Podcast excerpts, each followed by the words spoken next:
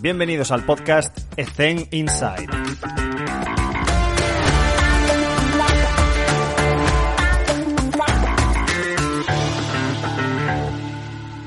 Muy buenas a todos. Esta semana os traemos una entrevista muy interesante con José Fernández, que está actualmente de Head of Sports Science en los Houston Astros. Es un equipo de béisbol de Estados Unidos, que como sabéis allí es un deporte rey. Y, al margen de estos cuatro años en los que ha estado desempeñando labores de Sports Science, de analista y ahora como jefe del departamento de rendimiento, pues también ha estado en China, en este caso relacionado con el baloncesto, donde también ha sido Head of Strength and Conditioning Coach y un poco desempeñando un poco sus, sus tareas como Sports Science allí. Y también, por supuesto, en territorio nacional también relacionado con el baloncesto.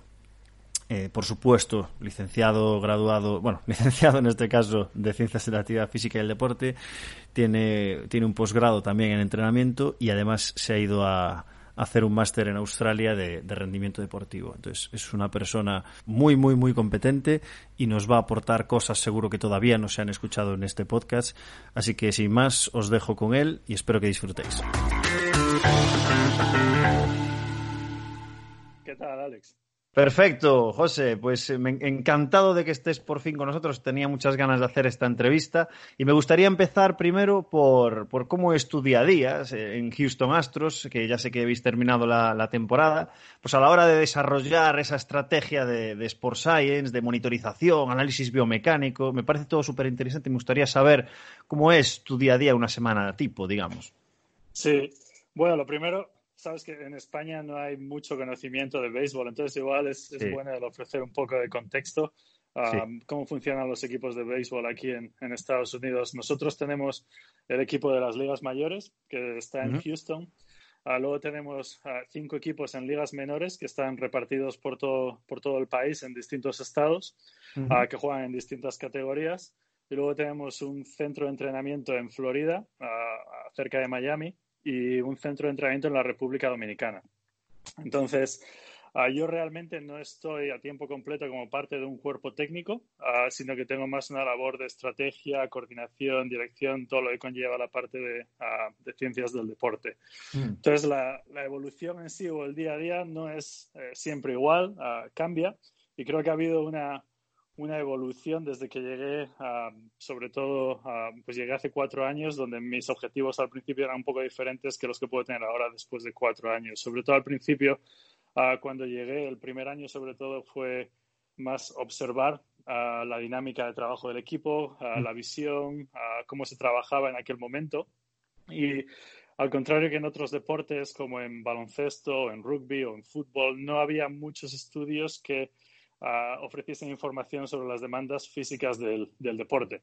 Entonces, bueno, mi primer objetivo fue un poco el poner esos recursos, esa estrategia que nos, eh, nos permitiese el cuantificar el deporte desde un punto de vista físico. Es decir, qué tipo de esfuerzos, qué tipo de acciones se hacen, cuál es la intensidad, el volumen, el, eh, la densidad, uh, cuál sí. es el, el, tipo de competición, porque jugamos todos los días prácticamente durante la temporada. Entonces, solamente pues el, tener ese tipo de información me, me, permite el saber un poco más pues si el entrenamiento que estamos ofreciendo pues es el adecuado o si estamos entrenando cualquier otra cosa totalmente diferente. Entonces ese fue un poco mi, mi objetivo en donde eh, pasé más tiempo los primeros días. A partir del segundo año ya me empecé a intentar en, introducirme un poquito más con los entrenadores y también a crear un poco ya esa estrategia de monitorización más individualizada de los jugadores uh, por posiciones, pero también por, uh, a, ni a, nivel uh, individual, pues el saber un poco qué estrategias podemos utilizar o poner a nivel de valoración de la fuerza, potencia, velocidad, aceleración, distintas cosas que son importantes dentro del, del deporte. Y un poco el pensar más allá de estar en el equipo en concreto, sino el, todo esto que te expliqué antes, esos cinco equipos, seis equipos, uh, cómo hacemos eso para que todos sigan uh, una misma estrategia. Porque al final eh, tenemos un jugador en nuestro equipo de Nueva York, pero en, en, dos meses puede estar en cualquier otro equipo de nuestros afiliados. Entonces mm. es, es, muy importante que esa estrategia sea una estrategia global. Y bueno, pues empezamos a, a, trabajar en esa línea con los entrenadores y a empezar a, a partir de tener esos, uh, esa información sobre el perfil físico de los jugadores, ya podemos empezar a evaluar si el entrenamiento que estamos haciendo también pues, está consiguiendo esas mejoras físicas o si tenemos que ajustar algo. Ya empezamos a hablar más un poquito con los entrenadores a nivel de qué, qué tipo de ajustes podemos empezar a hacer para, bueno, pues para conseguir un poquito una, un mayor éxito. Y luego, bueno, pues hay lo que tú decías a nivel biomecánico, no solo biomecánica, pero también son organizaciones muy grandes tenemos departamento de biomecánica, departamento de investigación y desarrollo, nutrición, psicología, lógicamente todo el departamento de entrenadores de las distintas posiciones, catchers, jugadores de posición, los pitchers y demás. Entonces, pues hay muchos proyectos específicos de cada departamento. y, yo creo que mi labor no es mucho el tema de a saber mucho de todos esos departamentos porque tenemos especialistas, pero sí un poco más en, a partir de todos esos proyectos y las cosas que aprendemos, eh, los estudios que realizamos y demás, pues el, el, traducir todo eso, poner, juntarlo todo un poquito y el traducirlo todo para que tenga un impacto en la estrategia de, de trabajo con los entrenadores y con, y con los jugadores. Entonces, bueno, pues cambia un poco, no es que tenga un día en concreto, sí que es cierto que igual en, playoffs o en pretemporada pues estoy más dentro del cuerpo técnico, pero durante el año me muevo mucho. Otra cosa que hago es viajar mucho a los equipos también, a los distintos equipos que tenemos para intentar también apoyar, educar y, ayudar allí donde están los jugadores también, no simplemente desde, desde la distancia. ¿Y cuál es el equipo de trabajo? ¿Con, con qué compañeros te rodeas?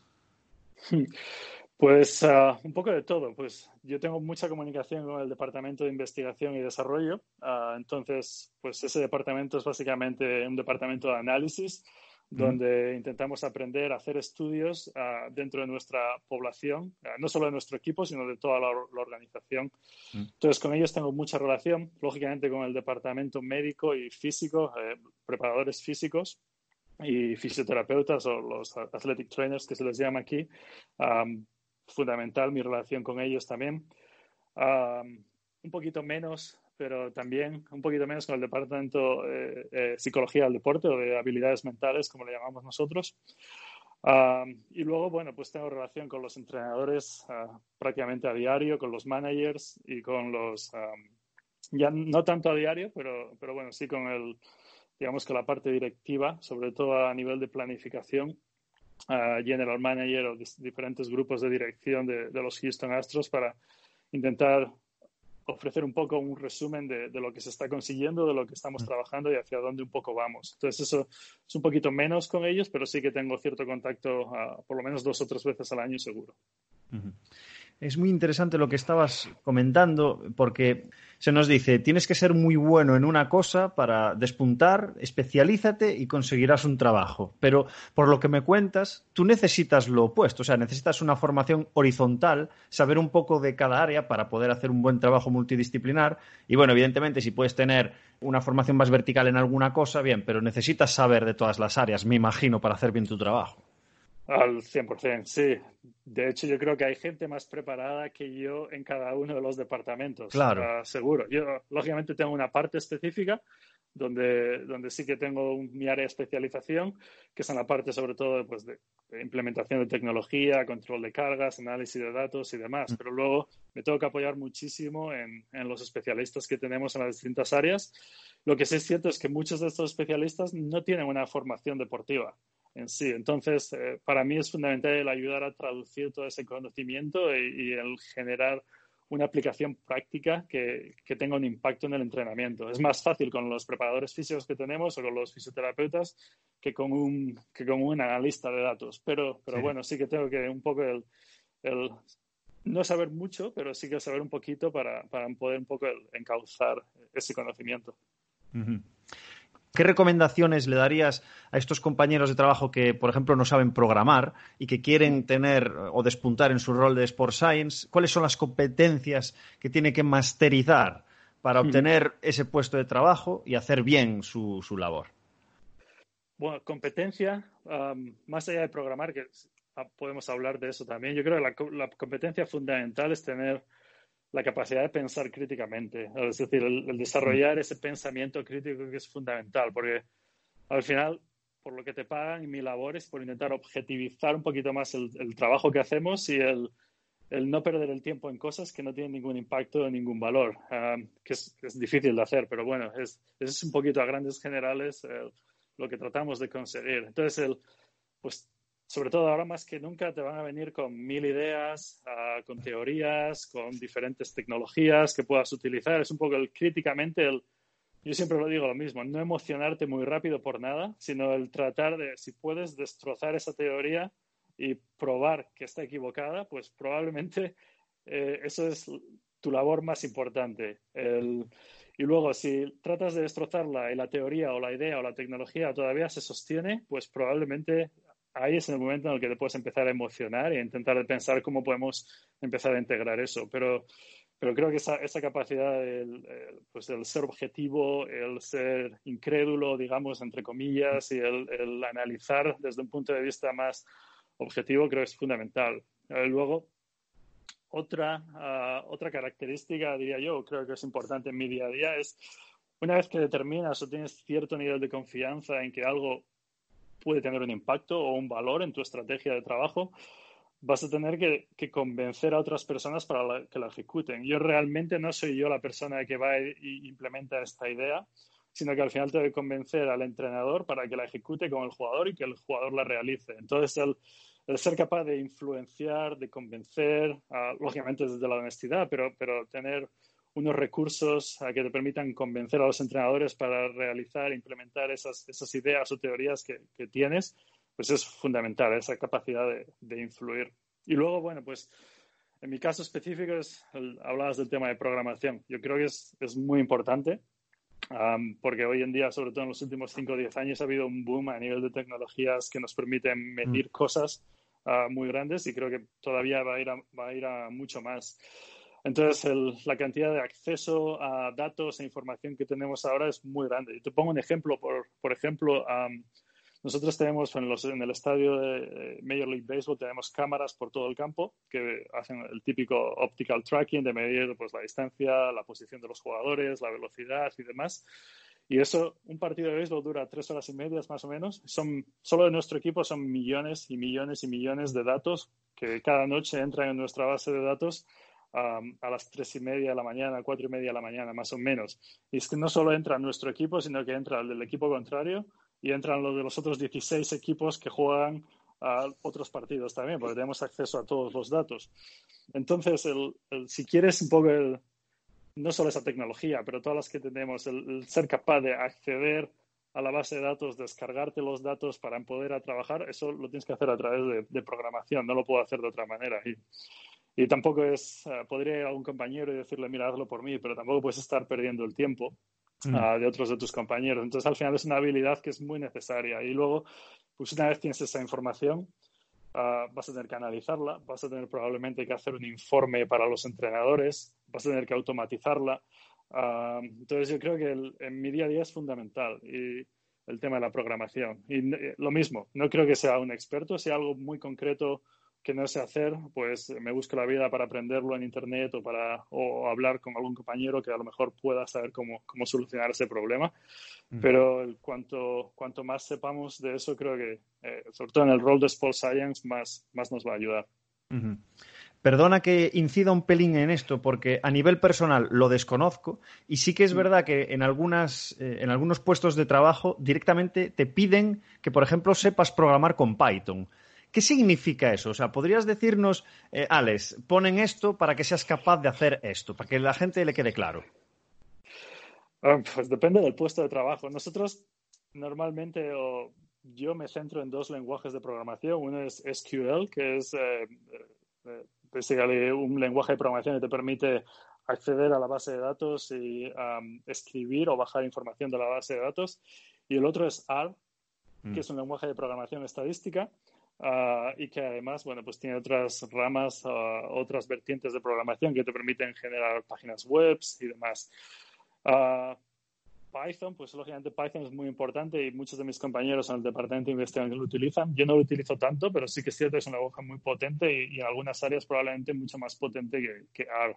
Uh, en el caso de R lo utilizo R porque me sirve para hacer el 80 o el 90% de las cosas que necesito. Mm. ¿Y qué significa? Pues yo creo que significa no te puedo decir exactamente lo que significa, depende un poco de cada anuncio, de cada necesidad. En nuestro caso sí que el, el tener ciertas habilidades a nivel de programación en estos lenguajes que te he comentado nos permite saber si esa persona tiene cierta experiencia manejando información, creando informes y realizando análisis. Y luego hay, es lo mismo que en el entrenamiento. Hay muchas maneras de entrenar a una persona, hay muchas maneras de programar, de modelar la información y demás, pero por lo menos esa experiencia que, tiene Uh, nos da, si, sabe hacerlo, es que por lo menos ha pasado un tiempo pues eh, trabajando con datos y trabajando dentro de esos programas. Entonces, por ejemplo, ahora tengo un chico que está dentro del departamento de, eh, conmigo, pues uno de los requisitos fundamentales era el, manejo de R y el manejo de SQL, que son dos lenguajes que utilizamos mucho. Vale. Bien, cambiando un... Bueno, no, cambiando tanto, sino, bueno, si echamos un vistazo a, tu currículum, eres un auténtico trotamundos, porque has estado eh, en España, evidentemente, has estado en la Premier, en UK, en China y ahora en Estados Unidos. Y me gustaría muchísimo saber tu opinión con respecto a todas esas diferentes eh, culturas con las que has trabajado. ¿Qué has cogido de, cada una? Sí, pues probablemente mucho. En ese momento, cuando estás por ahí, no te das cuenta, pero pero sí que es cierto, por ejemplo, de China a Occidente, Europa y Estados Unidos, pues a lo mejor son un poquito más parecidos, pero de China a Occidente hay mucha diferencia y, una de las diferencias fundamentales es cómo de volátil es el entorno en China. Es decir, en el momento en el que bajas del avión ya te están exigiendo ganar. y es, es algo a lo que te, lógicamente, modifica y afecta tu manera de planificar y mm. cómo trabajas y demás. Mientras que aquí, aunque también lógicamente tenemos que ganar y es muy importante, tenemos ah, una visión un poco más de futuro, hay una planificación ah, y si pierdes cinco partidos seguidos, pues vas a intentar buscar los medios para averiguar qué está pasando, pero no, no entre comillas, no corre peligro tu, tu puesto de trabajo. Entonces, todo eso, todo eso afecta mucho el, cómo trabajas, cómo planificas. Luego, a nivel de, a nivel ya del propio trabajo en sí, ah, una de las cosas muy importantes fue en, cuando estaba en China. Eh, allí están acostumbrados culturalmente, desde que son pequeños, trabajar uh, pues unos volúmenes de trabajo brutales. O sea, nuestras horas de trabajo eran cuatro horas por la mañana y dos horas y media por la tarde todos los días, da igual lo que hagas. Mm. sin embargo, la calidad del trabajo es mucho menor, es más volumen, repetición, pero con una calidad muy bajita, mientras que aquí pues intentamos ser un poquito más intentar eh, optimizar un poquito más el entrenamiento, basarnos en la calidad más que en la, cantidad. Eh, entonces, bueno, todo eso determina un poco. Tampoco es... Ah, tampoco es, es, bueno que llegues allí e intentes cambiarlo todo de repente porque tengas una mentalidad occidental y de eso pues me he ido dando un poquito más de cuenta a medida que pasaban los meses allí en China porque al final ellos lo que necesitan allí pues es, es lo que están acostumbrados y hay una parte mental muy importante que es el, el componente de tener confianza en lo que estás haciendo, pues ayuda a tu rendimiento. Y, en aquel caso, pues ellos siempre digo lo mismo. Ahora que está tan de moda los, la, carga aguda y la carga, la carga crónica, mm. la carga crónica ahí en China, pues comparada con aquí en, España o en Estados Unidos, pues está a otro nivel completamente diferente y los jugadores pues la, la, llevan bien y, y, están acostumbrados a eso. Entonces, pues tienes que ajustarte un poquito más. Qué bueno me gustaría saber cuál es actualmente tu filosofía de trabajo y tus valores, porque me imagino con todo ese repertorio de experiencia que tienes, habrás cambiado cosas, habrás priorizado cosas quizás. ¿Cuál es actualmente tu, filosofía de trabajo? Bueno, filosofía, a ver, a líneas muy generales, yo diría que cuanto más complejo o complicado es el entorno, más simple debería ser la solución que buscas. Entonces es un poco lo que, lo que intento de seguir, lo que intento seguir y, la estrategia que intento buscar. Ah, por ejemplo, aquí ahora mismo en Estados Unidos trabajo con todos estos equipos que te comentaba, que es un total de unos 250 jugadores, más o menos, a diferentes niveles, con distintos perfiles y, demás. Es una estrategia bastante complicada. Entonces, el, tampoco te puedes complicar mucho la vida el tratando de hacer, ah, ah, tratando de hacer algo pues, que realmente no, no, vas a ser capaz de ejecutar a dos meses vista o a tres meses vista. Entonces, eso, pues, eh, número uno. Y luego, a nivel de valores, pues ah, yo diría que los equipos son muy grandes normalmente y vas a tener que trabajar con muchas personas, pues el, ser capaz de interactuar con, con esas personas, uh, el ser capaz de, de ser buena persona, lógicamente, interactuar con las personas, trabajar en equipo, creo que es fundamental. Hay una parte muy importante que es, hay momentos en los que vas a tener que ser agresivo implementando algo.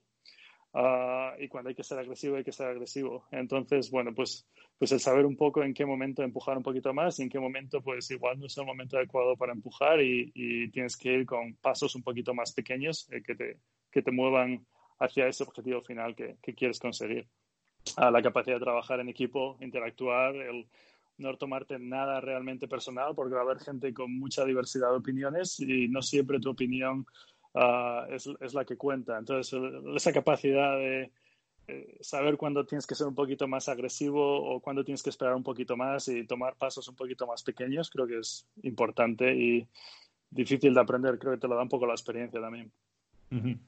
Y esta pregunta se la hago siempre a, todos eh, nuestros compañeros de, gremio. ¿Alguna experiencia negativa, algún error cometido, pero sobre todo la lección que aprendiste con ella para que los que estén escuchando pues estén en preaviso, oye, me pasó esto y lo corregí de esta manera y, si ha cambiado la forma en que haces las cosas y si pudieras compartir.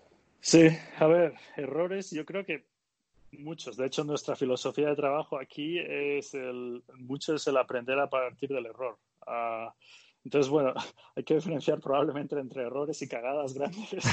Ah, entonces, ah, errores muchos, pero errores más graves, pues mira, un ejemplo que te lo comentaba antes con el tema de la carga aguda y crónica en China, el intentar cambiar eso para mí eh, fue un error.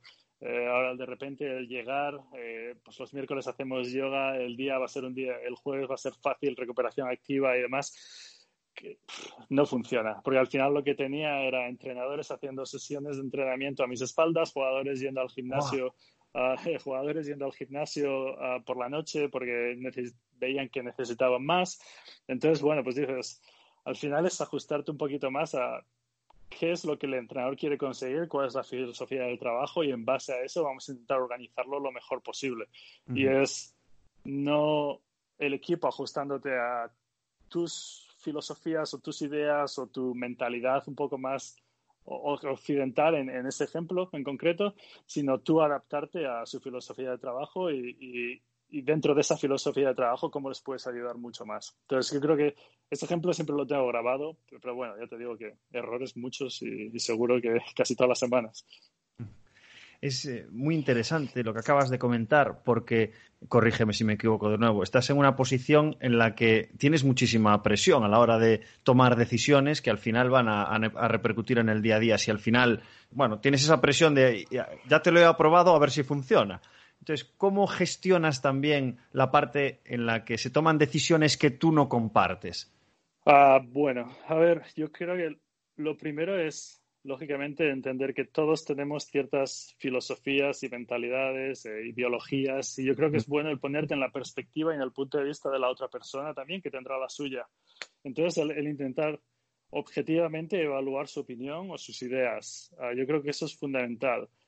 Si una vez que haces eso, honestamente, eh, pues todavía crees que, bueno, pues que esa opinión en realidad no tiene tanto valor como parece, eh, luego vas a tener que aunque tú no estés de acuerdo, vas a tener que trabajar con esa persona. Entonces vas a tener que, que es delicado, vas a tener que intentar eh, poner estrategias que te intenten ayudar a conseguir ese cambio que quieres conseguir o implementar esa idea que quieres implementar, pero igual vas a tener que ir un poquito más poco a poco uh, y enseñando un poco el valor de esas pequeñas victorias. Entonces, pues mira, si de toda esta conversación simplemente nos ponemos de acuerdo en dos puntos, pues vamos a empezar por esos dos puntos, vamos a olvidarnos de los otros ocho y vamos a empezar a trabajar. A partir de ahí vamos a empezar a, pues mira, estos dos puntos nos han proporcionado este tipo de valor o hemos aprendido esto, ¿por qué no probamos ahora un poquito más? Y mm. creo que al final es, porque de nada te vale ah, el, yo creo, en mi opinión, de nada te vale el ser eh, digamos, un, dictador en ese sentido, y el, porque al final vas a tener que trabajar con esa persona mañana, la semana que viene, el mes que viene, y, vas a tener que tomar decisiones sobre algo más. Entonces yo creo que el, ir poco a poco, el entender el otro punto de vista, el ser objetivo enseñando progreso cuando empiezas, ah, y luego, bueno, tampoco me entiendas mal, si hay que ser agresivo, hay, hay que ser agresivo, pero, pero bueno, siempre agresivo desde un punto de vista ah, objetivo. Claro. Correcto, fantástico, fantástico consejo. ¿Hay algún consejo que te haya inspirado, bueno, que te haya influido incluso en, en la manera en la que haces las cosas? ¿Cuál es el mejor y peor consejo que has escuchado? Pues mira, yo creo que van de la mano los dos y tampoco tienen que ver directamente con el deporte, sino yo creo que el mejor consejo es siempre hacer lo que, lo que te apasiona y lo que te gusta. Mm. Y te pongo este ejemplo porque me, me pudo haber marcado la, la, vida mucho y probablemente hoy podría estar haciendo algo completamente diferente, que es cuando estaba estudiando el, el curso de orientación universitaria en España, que lo había hace unos años, el COU, pues mi tutor de COU uh, me comentaba que, que, yo no tenía que estudiar INEF, que solo tenía que estudiar Derecho Económico, que era para lo que yo estaba hecho.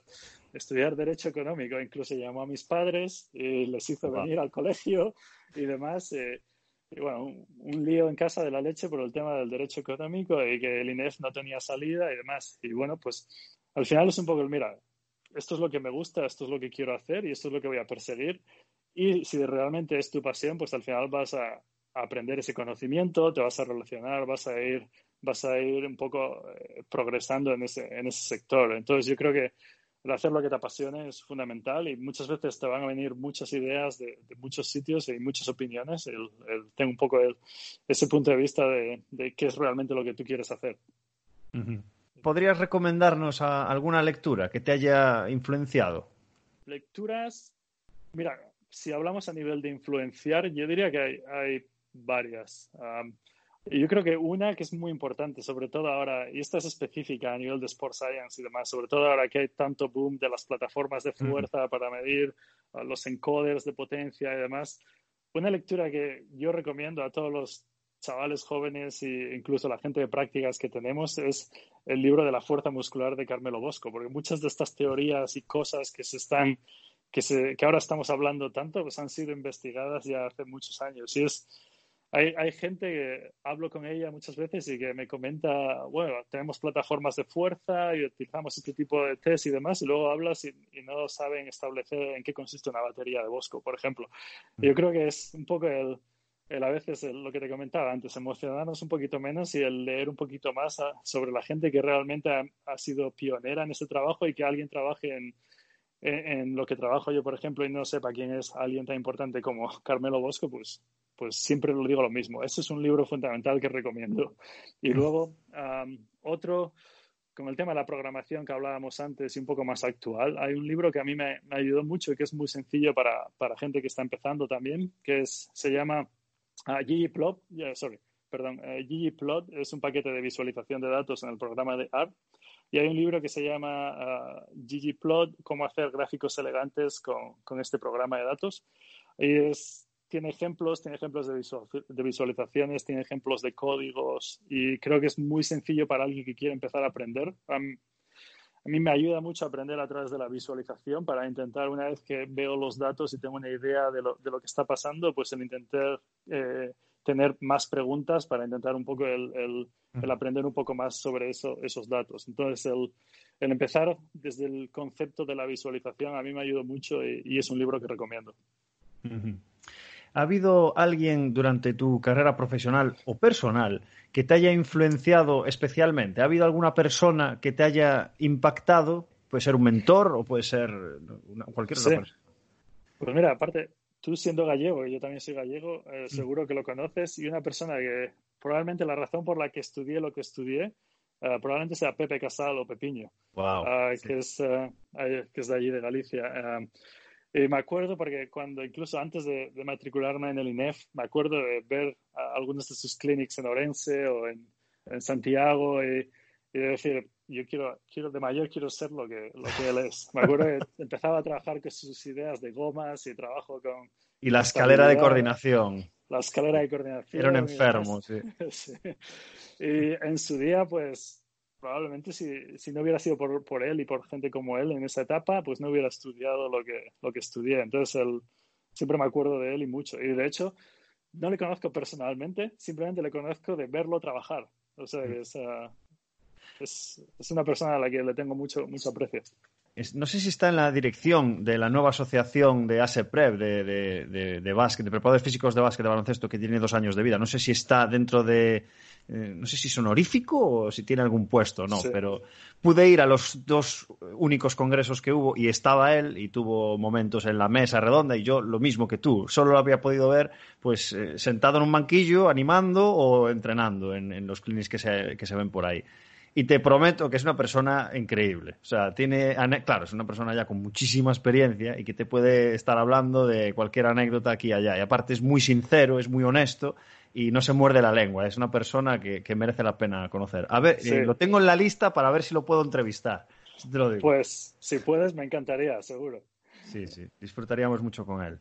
Eh, José, eh, siento mucho tener que finalizar la entrevista porque siempre la última es, esta que te voy a formular ahora porque podría estar contigo hablando aquí cinco horas y preguntándote cosas, pero vamos a, hacer el formato de 30 minutos. La última pregunta siempre la misma. ¿Qué consejo le darías al José Fernández de 20 años?